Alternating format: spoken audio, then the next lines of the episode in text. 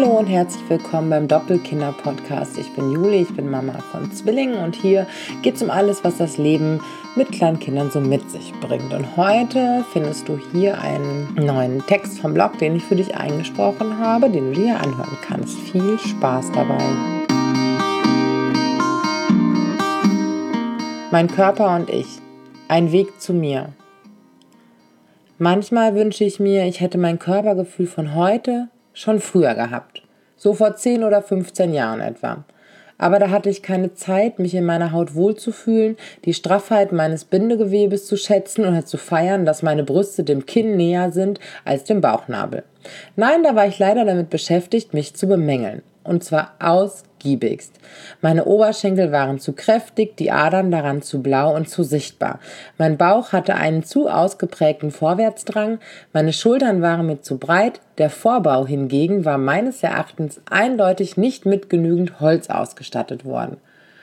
Meine Knöchel fand ich ganz schick. Und meine Handgelenke. Ungelogen. Ich fand mich zu groß und zu viel, zumindest immer dann, wenn ich mich nicht gerade in eine Kleidergröße gehungert hatte, die einer Grundschülerin näher kam als einer Frau. Traurigerweise schätze ich, dass vermutlich jede Frau, die diesen Text hört, weiß, wie es sich anfühlt, wenn der Schmerz über die so empfundene eigene Hässlichkeit sich wie glühender Stahl durchs Herz bis in den Bauchraum frisst. Sich selbst, den Körper, in dem man sein Leben lang wohnt, so vehement abzulehnen, ist qualvoll, erniedrigend und macht unendlich traurig. Man lehnt quasi sein ganzes Sein damit ab. Auf Umwegen. Frau sein, das ist so unendlich schön. Eigentlich.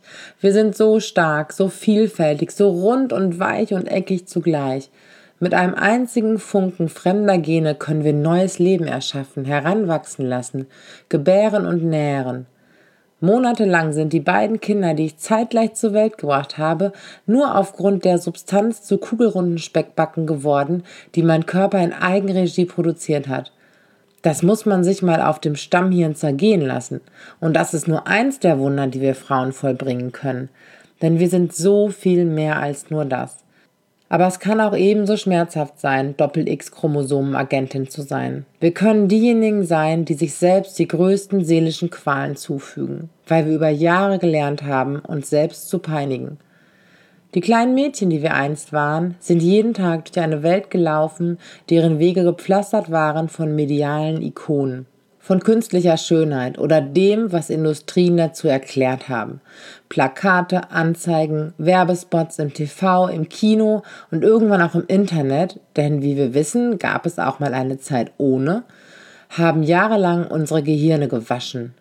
Sie haben mit ihrer Flut der falschen Bilder unseren Prinzessinnenmodus gelöscht und mit einem Stempel auf unseren Selbstwert eingedroschen, der den Schriftzug Mangelware trägt. Jetzt mal im Ernst. Ich glaube nicht, dass es möglich ist, in unserer Gesellschaft aufzuwachsen, ohne davon unbeeinflusst zu bleiben.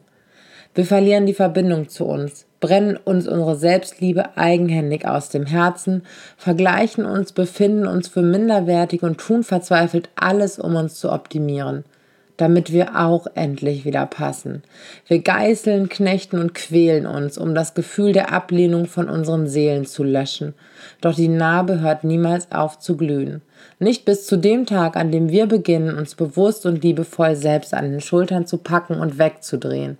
Von den Monitoren, über die die Photoshop-Zombies mit künstlichen Haaren wie Armeen der verzerrten Wahrnehmung seelenlos marschieren.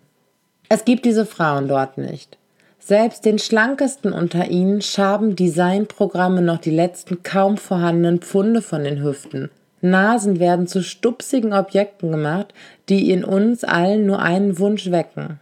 Wieder das kleine Mädchen im Prinzessinnenmodus zu sein, in dessen Welt Diäten und Minderwertigkeitskomplexe nicht existieren.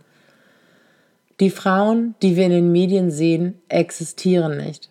So zu werden wie sie ist utopisch. Es sei denn, man dematerialisiert sich in Bits und Bytes und schafft es, zu einem seelenlosen Abbild auf einem Monitor zu werden, hinter dem Leuchtioden stecken, aber kein Leben. Schon eher vier als drei Jahrzehnte hat mein Körper mich jetzt schon durch mein Leben bewegt. Er hat mich Abenteuer erleben, Liebe fühlen und die Welt sehen lassen. Meine Beine tragen mich, wohin auch immer ich möchte. An Orte, die meine Seele zum Vibrieren bringen, zu Menschen, die mein Herz überlaufen lassen. Mein Körper hat zwei Kinder gemacht, die der partiellen Verlorenheit unserer Zeit ihr Lachen entgegensetzen.